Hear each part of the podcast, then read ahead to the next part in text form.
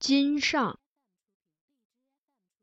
次日，我在仪凤阁见到了司事内人董秋和，他来为苗昭荣理妆。那时天刚破晓，苗昭荣尚未晨起，他便已在阁内院中等待。阁中老工人唤他名字，请他进来。他只是浅笑，轻声说：“再等等吧。”身着圆领青衫，足穿弯头鞋，腰系红听带，头上戴着未铺翠的黑色七纱软翅女金冠子。秋荷做最寻常的女官打扮，白皙的脸上也素净无妆。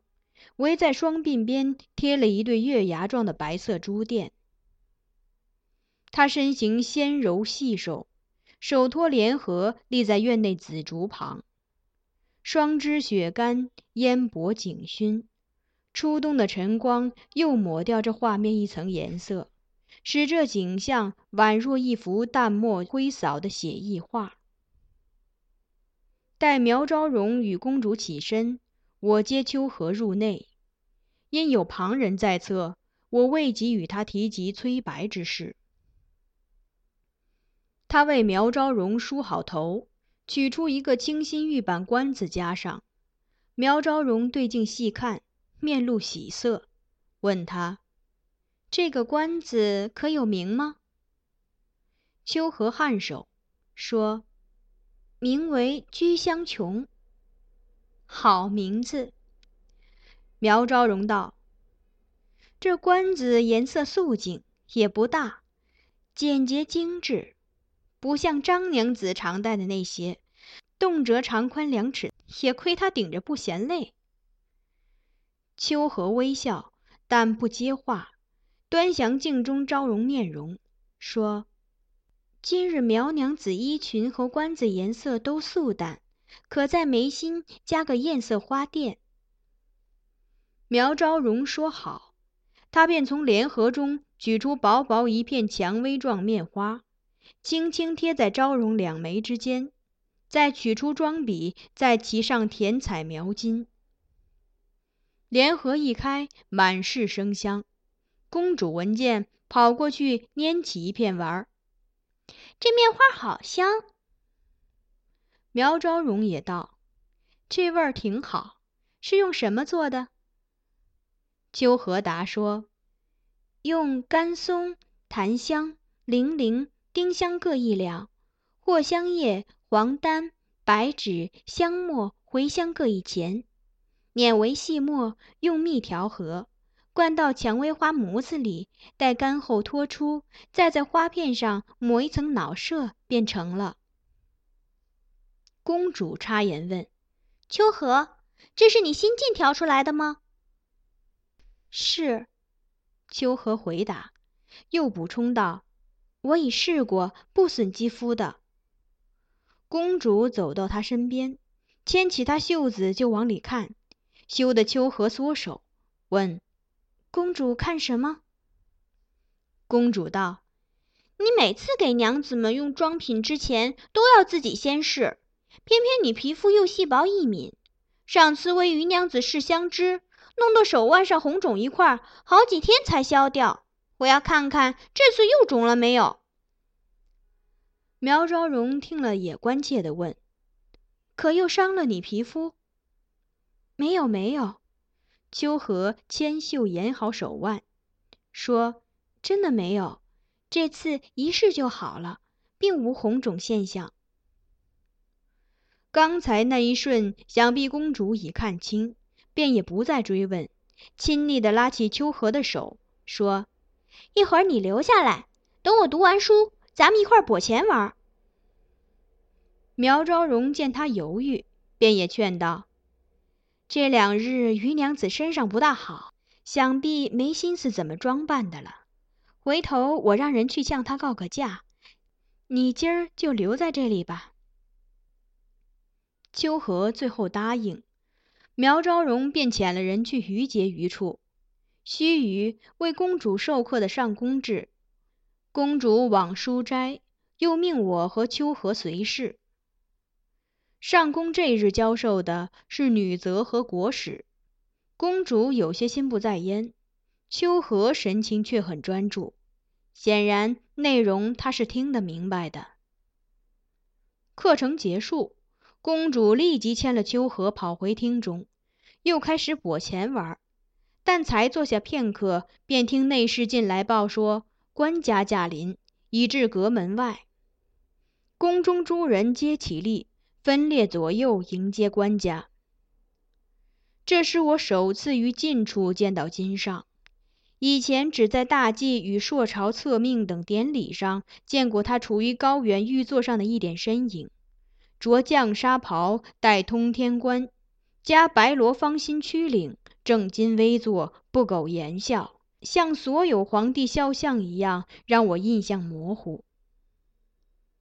他此时约三十四五岁，这日衣着随意，穿的是白色大袖蓝衫，领袖举饰以黑色圆边，足着乌靴，头束软纱唐巾，腰系五色吕公绦，外披鹤氅，眉目清和，容止雅致秀逸，如文人名士。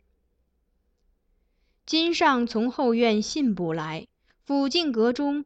让人平身后，即连称口渴，命速进蜀水。苗昭荣亲自进水，金上接过，连饮数杯。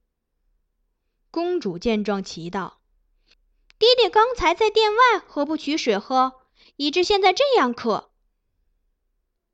金上说：“我回头看了几次，都不见随侍料子，当时人都知在。”若我追问他，必小题大做，即刻拿人抵罪，所以我索性忍渴而归。随金上同来的入内供奉官王昭明忙自责：“臣见官家屡次回顾，都未明白官家之意，实在该死，请官家责罚。”金上笑而摆手：“你又不是我，我不说你怎么知道？这事别提了。”以后也别告诉守中，以免料子受罚。苗昭荣闻言笑道：“官家一向如此。昭明跟妾说过，有天早晨，官家告诉他晚上睡不着，觉得饿，很想吃烧羊。昭明问何不降旨取所，官家却道：听说境内之人索要什么，传到宫外去，人们都竞相模仿。”变成一时风气，我担心，如果开口要烧羊，从此后国人每夜都会屠宰大量羊来做夜宵，那就大大害物了。唉，宽厚待人、兼怜苍生固然是好，但竟然为此甘愿忍渴挨饿，做皇帝做到这份上，也算奇了。金上微笑道：“身处帝王家。”一举一动都有世率天下的作用，凡事要三思，万不可因一时之欲即自意而为。有时一点貌似不伤大雅的小事，常人做了便了；但若我们去做，结果往往会弄得难以收拾。言罢，问公主：“徽柔，这话可记下了？”公主猛点头。金上遂笑而转视昭容，留意到他眉间花钿，便随口称赞：“今日这面花不错，画的细致，香味也不俗。”苗昭容笑道：“妾也这样说呢，是秋荷新做的。”哦，秋荷。金上朝一旁侍立的秋荷看去，淡淡笑着，略一端详，再问公主。徽柔，秋荷手腕上有无新红印？公主回答：“看过了，没有。”再去看看她耳后。金上凝视秋荷，目色温柔。这次她一定是抹在那里似的。公主果然过去查看，随即笑道：“爹爹说对了，秋荷右耳后有块指甲大的红印。”秋荷已是大窘，略略退后，伸垂手，讷讷道：“官家，秋荷非有意，不必解释，我明白。”金上说：“这些香料用得多的东西，少有一次便能调好的，你总会反复试。只是如今你手下也有几个女孩子了吧？何以现在还是在自己身上试？”秋荷轻声答道：“他们年纪尚幼，用香料总是不好的。”金上闻言又笑了：“你自己也才多大呢？”满十四了吗？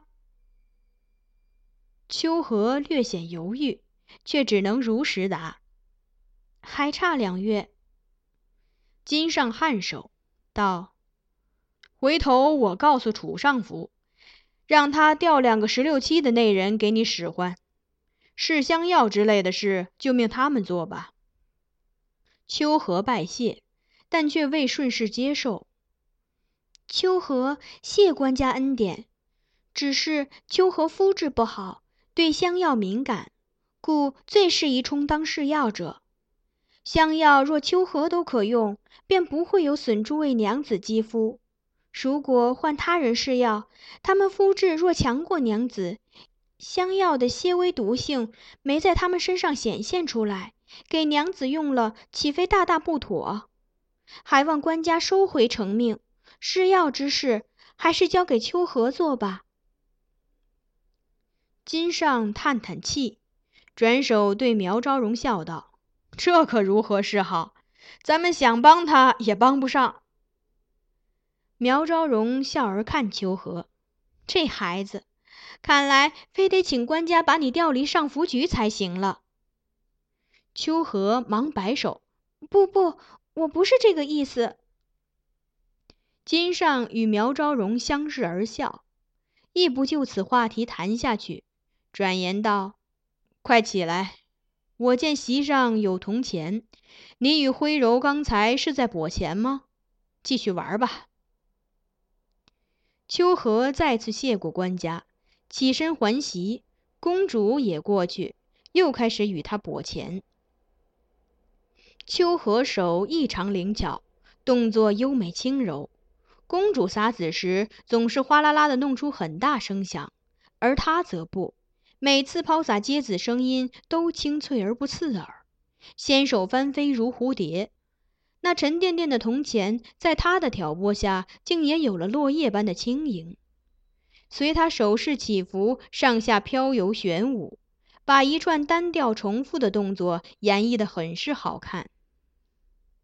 金上坐在一旁抬眼慢看。见或与苗昭荣闲聊三五句，眸光却总悠悠回转到那两个跛钱的女孩身上，唇角含笑，目中默默，尽是爱怜。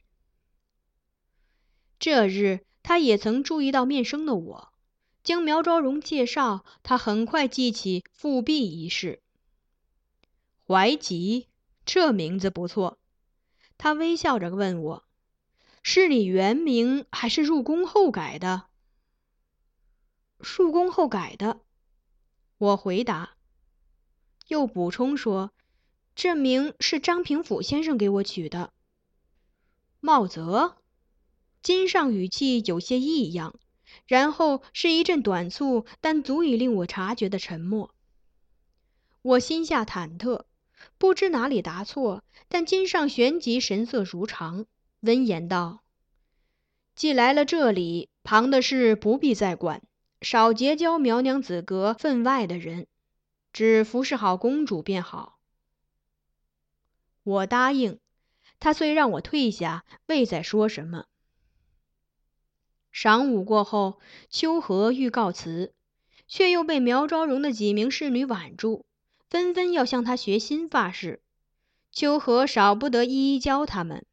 半日时光就这样消磨过去，苗昭荣留他在阁内用晚膳，待他终于可以回居处时，天已近黑。我主动请命送他出门，迅速回房取了崔白的《秋浦荣宾图》，藏于袖中，再提了灯笼带他离开。走出嫔妃宫院门，见四下无人，我才取出画轴。告诉他崔白离画院时所托之事，他接过画轴，面呈浅笑，目中却有泪盈眶。崔公子还会回来吗？他低声问我。我从他略带颤音的话语中闻到忧伤的味道，这令我有些不知所措。为了不致他失望，我只能答：“也许以后会吧。”他勉强笑笑，谢过我，然后匆匆道别，紧搂着画轴离开。一转身，右臂即微微一抬，应是在拭泪。此后，秋荷仍是经常来怡凤阁，亦常去于街于处。皇后偶尔也会叫他过去，终日这样忙碌，破晓前便入内宫，往往又要到天黑才归。难怪以前总寻他不到。某日又在怡凤阁待到很晚，依然是我送他出内宫。他那时显得十分疲惫。面色清白，走路也略有些摇晃。我问他要不要歇歇再走，他说不碍事，连催我回去。我最后虽停步，终究有些担心，一直目送他。他走到黄衣门前，终于支撑不住，身子一软，倒在地上。我飞奔过去，见他意识模糊，左右又无那人经过。我便抱起他，欲送他去上药局。那是一段较远的路程，其间经过内东门司，恰逢张茂泽先生自内走出。他看见我们，颇惊讶，问了缘故，然后以两指探秋荷脉搏，须臾道：“道无大碍，你这样抱他去上药局太辛苦，不如进来。”我给他施以针灸，应该很快会好。待我们到内东门司厢房内，他取出一盒金针，略加几针于秋荷头颈处。不过片刻，秋荷神色便已缓和。张先生温言嘱他勿紧张，继续施针，待一炷香燃尽，才拔出金针。秋荷面色好了许多，屈膝施礼道谢。张先生道：“董内人无需多礼，你只是劳累过度，睡眠不足，才有如此症状。往后要注意休息，多保重。”秋荷低首答应。张先生又道：“听楚尚福说，你夜间回上福局后，还要调制装品，教导小工人。”这样歇息时间便没多少了。我明日向皇后说明，请她只让你在后宫做半日事吧。秋荷含泪拜谢，张先生避而不受，让我送他至居处。送秋荷归来，我再入内东门司，张先生尚在洗针消毒，未曾离去。我向他道谢，他微笑道：“举手之劳而已。”况且又不是为你施针，何必谢我？我赧然低头，我赧然低头笑，问他：“先生学过医术？”我年少时在御药院做过事。他轻描淡写的说，打量我肤色，又含笑道：“ 不错，进阶了，恭喜。”和你一起进宫的那些小孩子，很多没你有出息。我谢过他，踌躇半晌，再问他：“可是对我们来说，进阶升职就是有出息吗？”他微微蹙眉：“你这孩子在想什么？”但他语气中并没有斥责的意思，更接近温和的询问。故此，我有了勇气问他我思索多年的问题：进阶升职就是我们入后宫的目标吗？那么升职又是为了什么？他一怔，暂时没回答。我便再问：先生，你现在是内西头供奉官，勾当内东门，掌宫禁人物出入和机密暗读的内外传递，是患者中的高官了。但你依然衣着简素，食不重味，待人也和蔼宽厚，并不像别的位高权重者一样以打骂下属为乐。那你的乐趣在哪里？你有愿望吗？你最大的愿望是什么？他沉吟良久，最后说：“你的问题，或许将来有一天我会给你答案，但现在你只需做好官家和苗娘子让你做的事，别的不必想太多。”